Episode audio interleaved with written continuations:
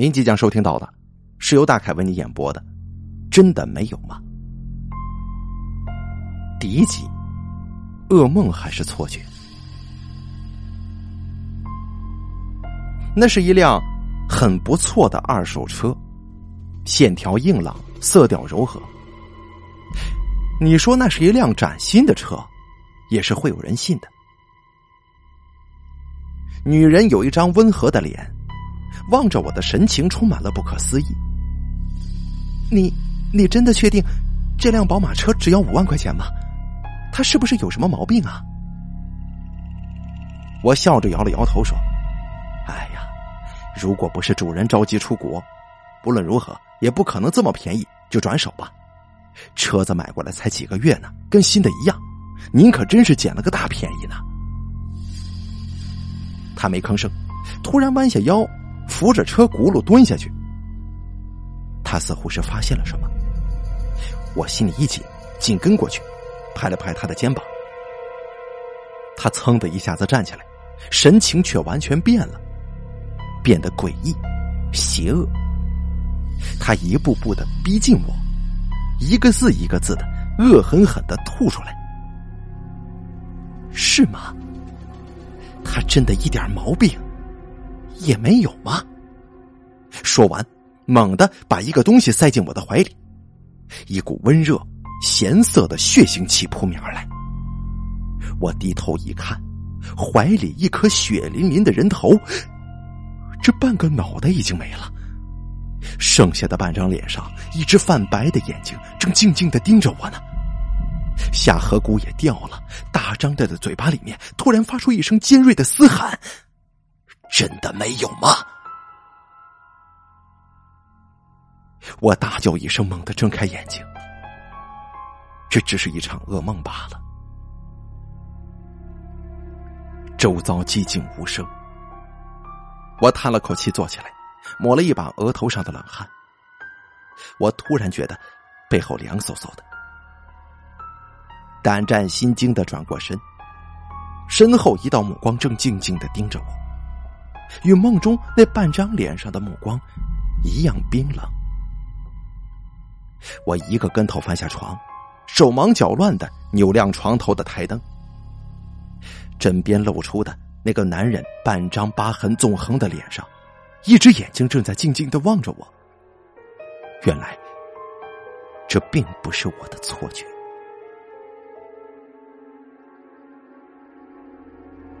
第二集，车祸。车祸之后。潘浩哲就变得有点奇怪了。我所说的奇怪，并不是指他的脸。事实上，我现在已经习惯了他那张疤痕纵横的脸，不会在半夜睁开眼睛，还没彻底清醒的时候，突然就会发出刺耳的尖叫声。好友潇潇曾经问过我，一个月之前，当我把潘浩哲从汽车的废墟里扒出来。面对那张烧焦的脸的时候，是一种怎样的心情？是不是宁愿他立刻死掉的好呢？这个问题问的我有点勃然大怒了。不错，当时我是有点吃惊。可是那又有什么关系呢？他可是潘浩哲呀。虽然我跟潘浩哲相恋不过一年，可是。当车祸发生的时候，潘浩哲丢下方向盘，打开车门，一把就把我推了下去。这一系列的动作一气呵成，从发现危机到成功的让我摆脱危险，只不过是在一瞬之间。如果他不是真正的在心里把我放在第一位的话，绝对不会在这种激发本能的关键时刻放弃自己的生命来救我。所以，在潘浩哲昏迷的那半个月里，我一直暗暗发誓，不论他的容貌能不能够恢复，只要他还有一口气在，这辈子我是绝对不会离开他的。上帝保佑，全身烧伤面积达百分之九十的潘浩哲，在医生已经下达死亡通知书的第十天，终于醒过来了。拖着焦炭一般残躯的潘浩哲，性格并没有受到影响，依然是那样的开朗，对我的照顾也是细心而且体贴。这样一看，除了被毁掉的容貌，潘浩哲的一切都跟以前一样，他甚至比以前更加乐观了。或许正是因为这样，你才觉得潘浩哲奇怪。如果他像每个突然受到灾难袭击的人那样变得沉闷暴躁的话，你可能就会觉得他正常了。潇潇在电话那头非常认真的帮我分析着。可是，还有一件事我没有告诉潇潇。潘浩哲总是在半夜悄无声息的爬起来，然后站在床边静静的看着我。有无数次，我从噩梦里醒来，都看到他恶狠狠的目光。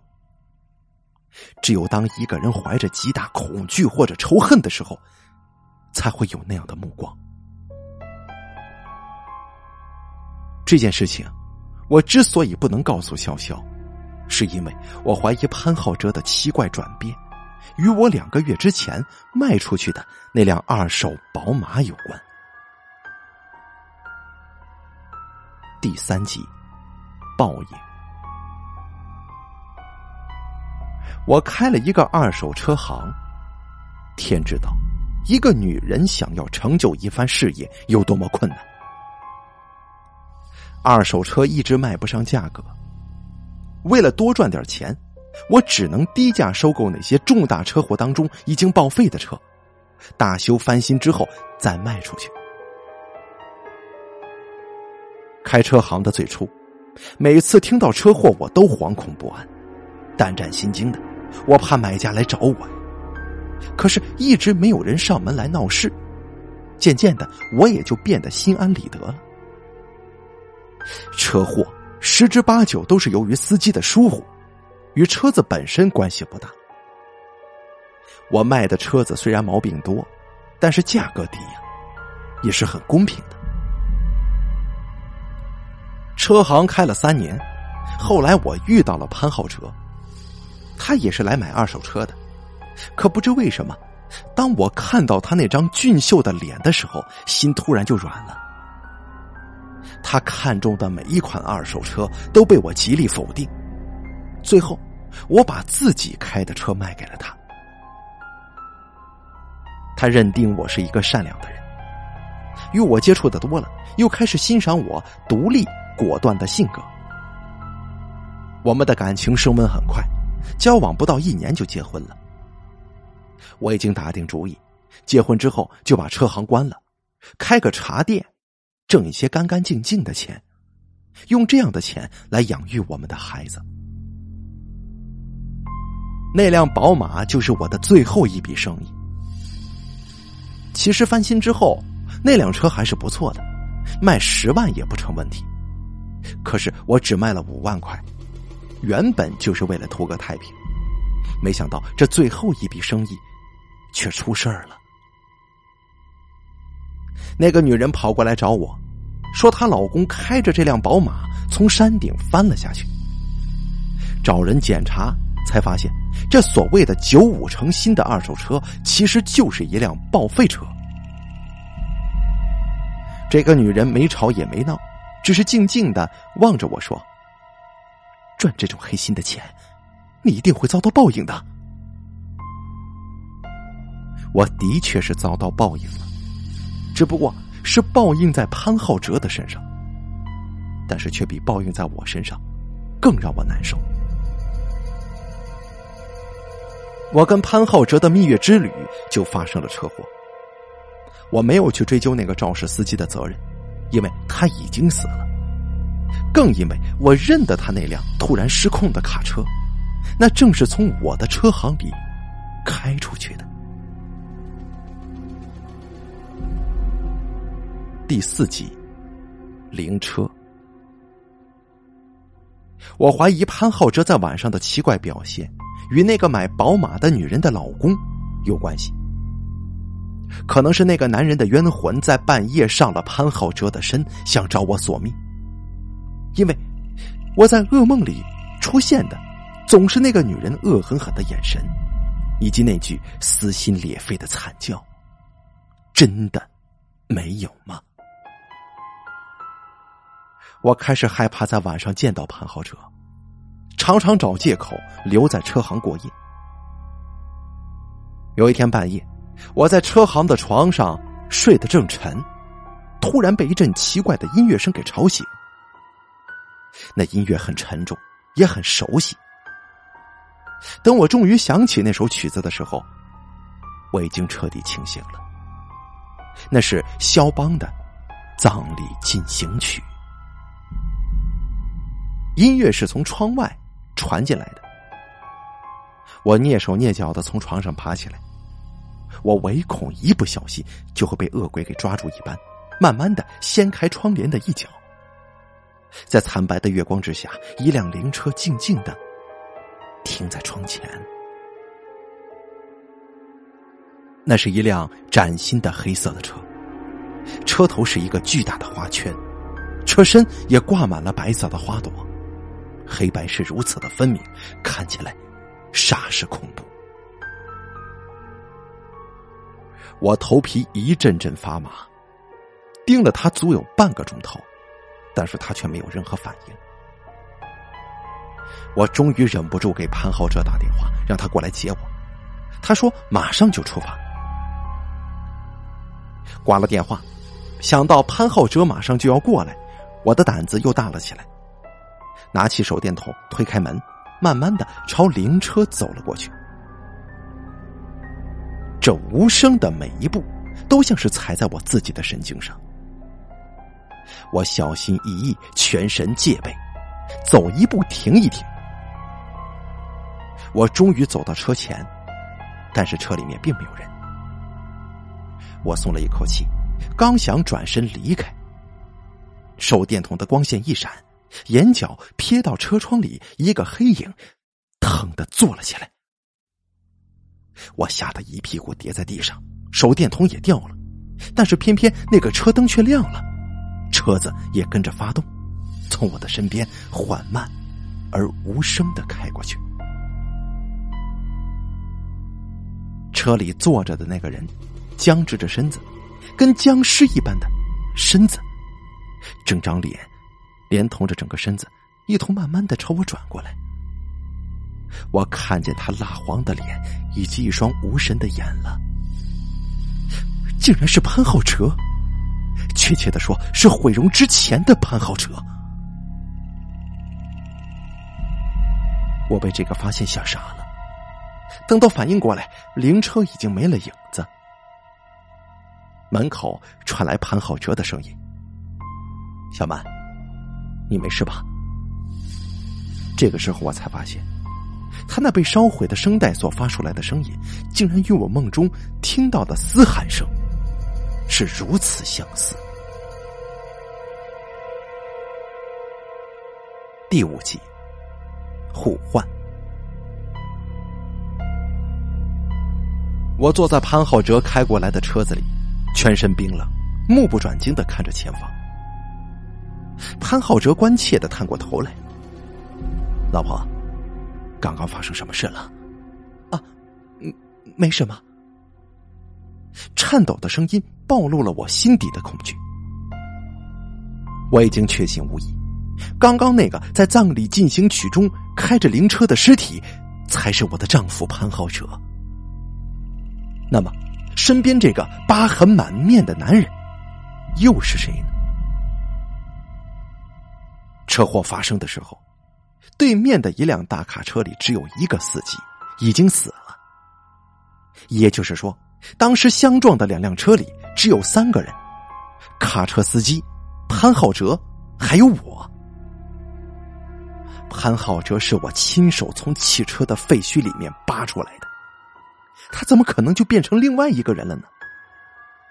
可是现在仔细一想，事情好像没有那么简单。当时的大爆炸让两辆车的残骸都融合在了一起，尸体在火焰当中翻飞。他们两个人都烧的那么烂，谁能分辨出他们原来的样子呢？我只是主观的以为活着的那个是潘浩哲，也愿意相信他就是潘浩哲。可是，如果真相恰好相反呢？如果被烧死的是潘浩哲，毁了容却活下来的其实是卡车司机呢？他一定是想报复我，才会在半夜盯着我笑。他是想活活吓死我。我转头，悄悄的打量了一眼身边的男人。他那丑陋的脸上，一边嘴角上扬，一边在冲我邪恶的笑着。我机灵灵的打了个哆嗦。第六集，尸体。卡车司机的妻子从我进门的那一刻开始，就一直拉着我的手流眼泪。他以为我跟他同病相怜，但是他却并不知道，那辆肇事卡车其实就是我卖给她丈夫的。我费了很大的力气，才让他明白我的猜测：我们的丈夫换了人。他立刻收起泪水，斩钉截铁的摇头说：“不可能的，我怎么会认不出自己的男人呢？毁了容又能怎么样？他就算是被烧成灰，我也照样认得出来。”他又继续说：“我能够理解你的心情。”脸被烧成那样，跟鬼似的，跟这样的一张脸同床共枕，哪怕晚上都会做噩梦吧。我家那个死鬼还算是对得起我，痛痛快快的就走了，没留一口气拖累我。我看着他那似笑非笑的表情，我心头一动。如果他早就认出活着的那个才是她的丈夫。却认了潘浩哲的尸体，迅速火化的话，这样一来，不但不用照顾活死人，还可以领到一大笔的保险金呢。可是，如果潘浩哲的尸体已经被火化，那么昨天晚上那个开着灵车的尸体又是谁呢？我脸上阴晴不定，身上。忽冷忽热，卡车司机的妻子看了我半天，突然一把抓住我的手说：“你是不是不相信呢？来，我带你去看看，你就知道了。”看什么呀？他诡异的笑着说：“看我男人的尸体呀！”我脑袋里轰轰乱响，等到反应过来的时候，我已经被他拉到了一个阴暗狭小的屋子里。他打开了灯，昏黄色的光线打到地板上，那里赫然摆放着一口红漆木棺。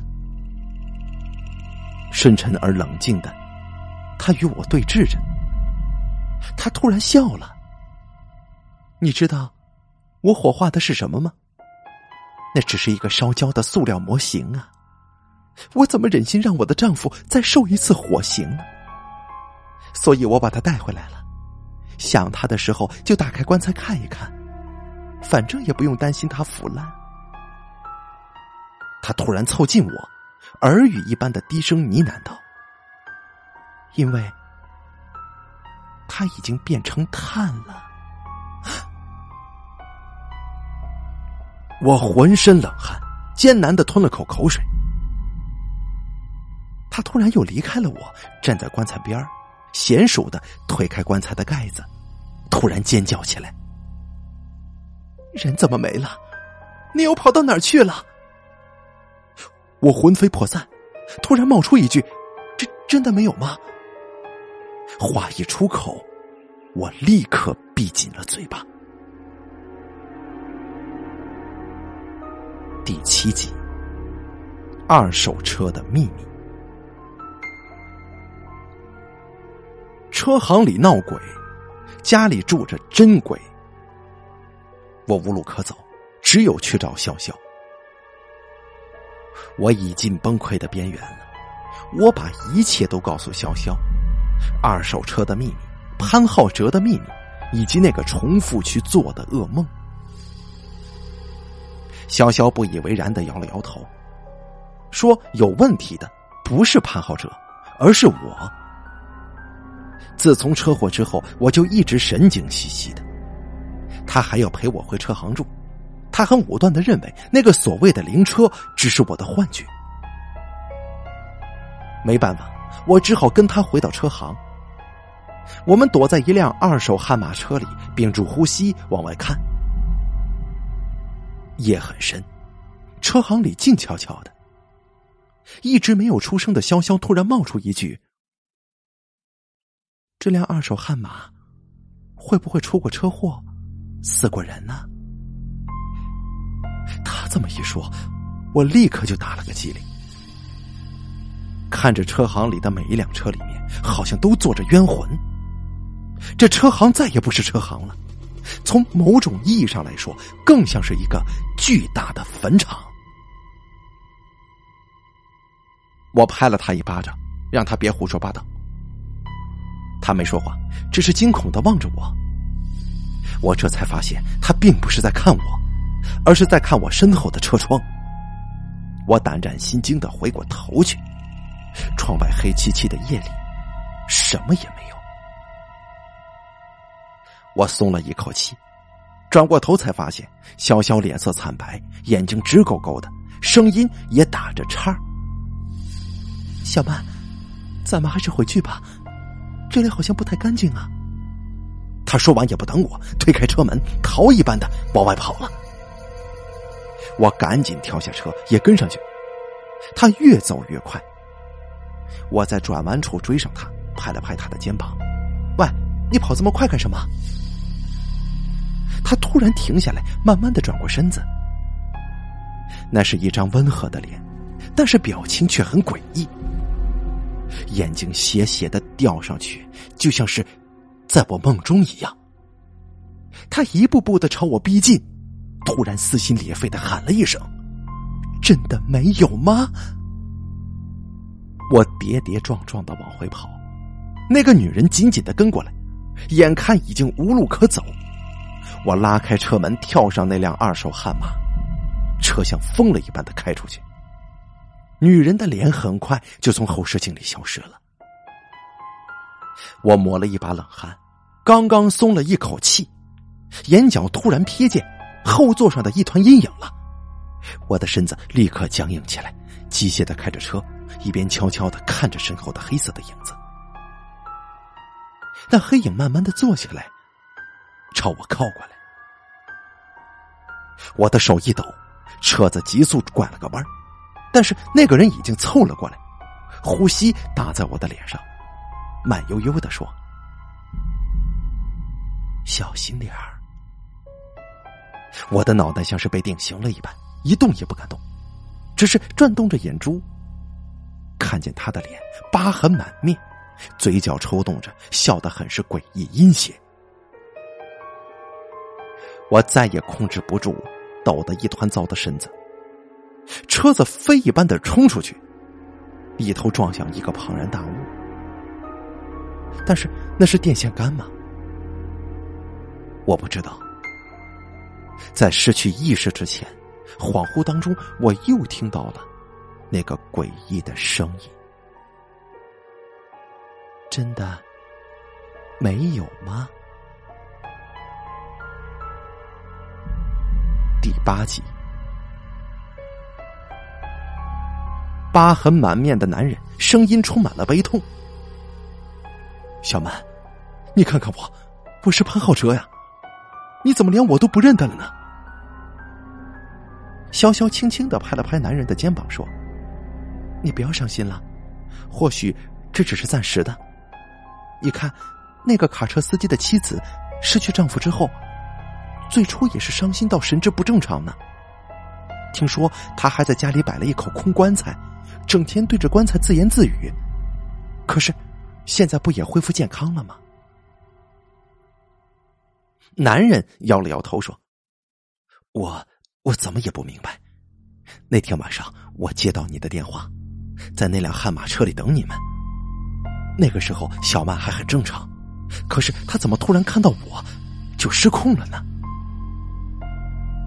他长长叹了口气说：“哎呀。”其实我知道，他一直都承受着很大的压力。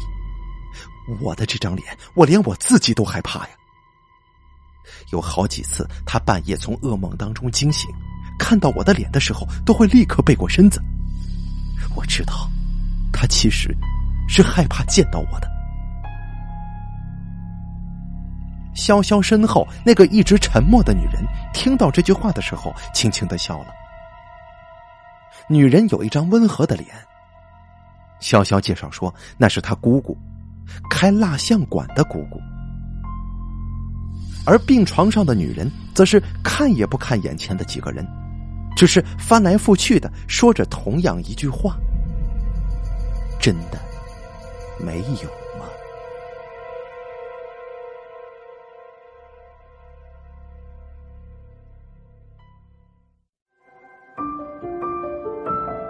本期故事演播完毕。想要了解大凯更多的精彩内容，敬请关注微信公众账号“大凯说”。感谢您的收听。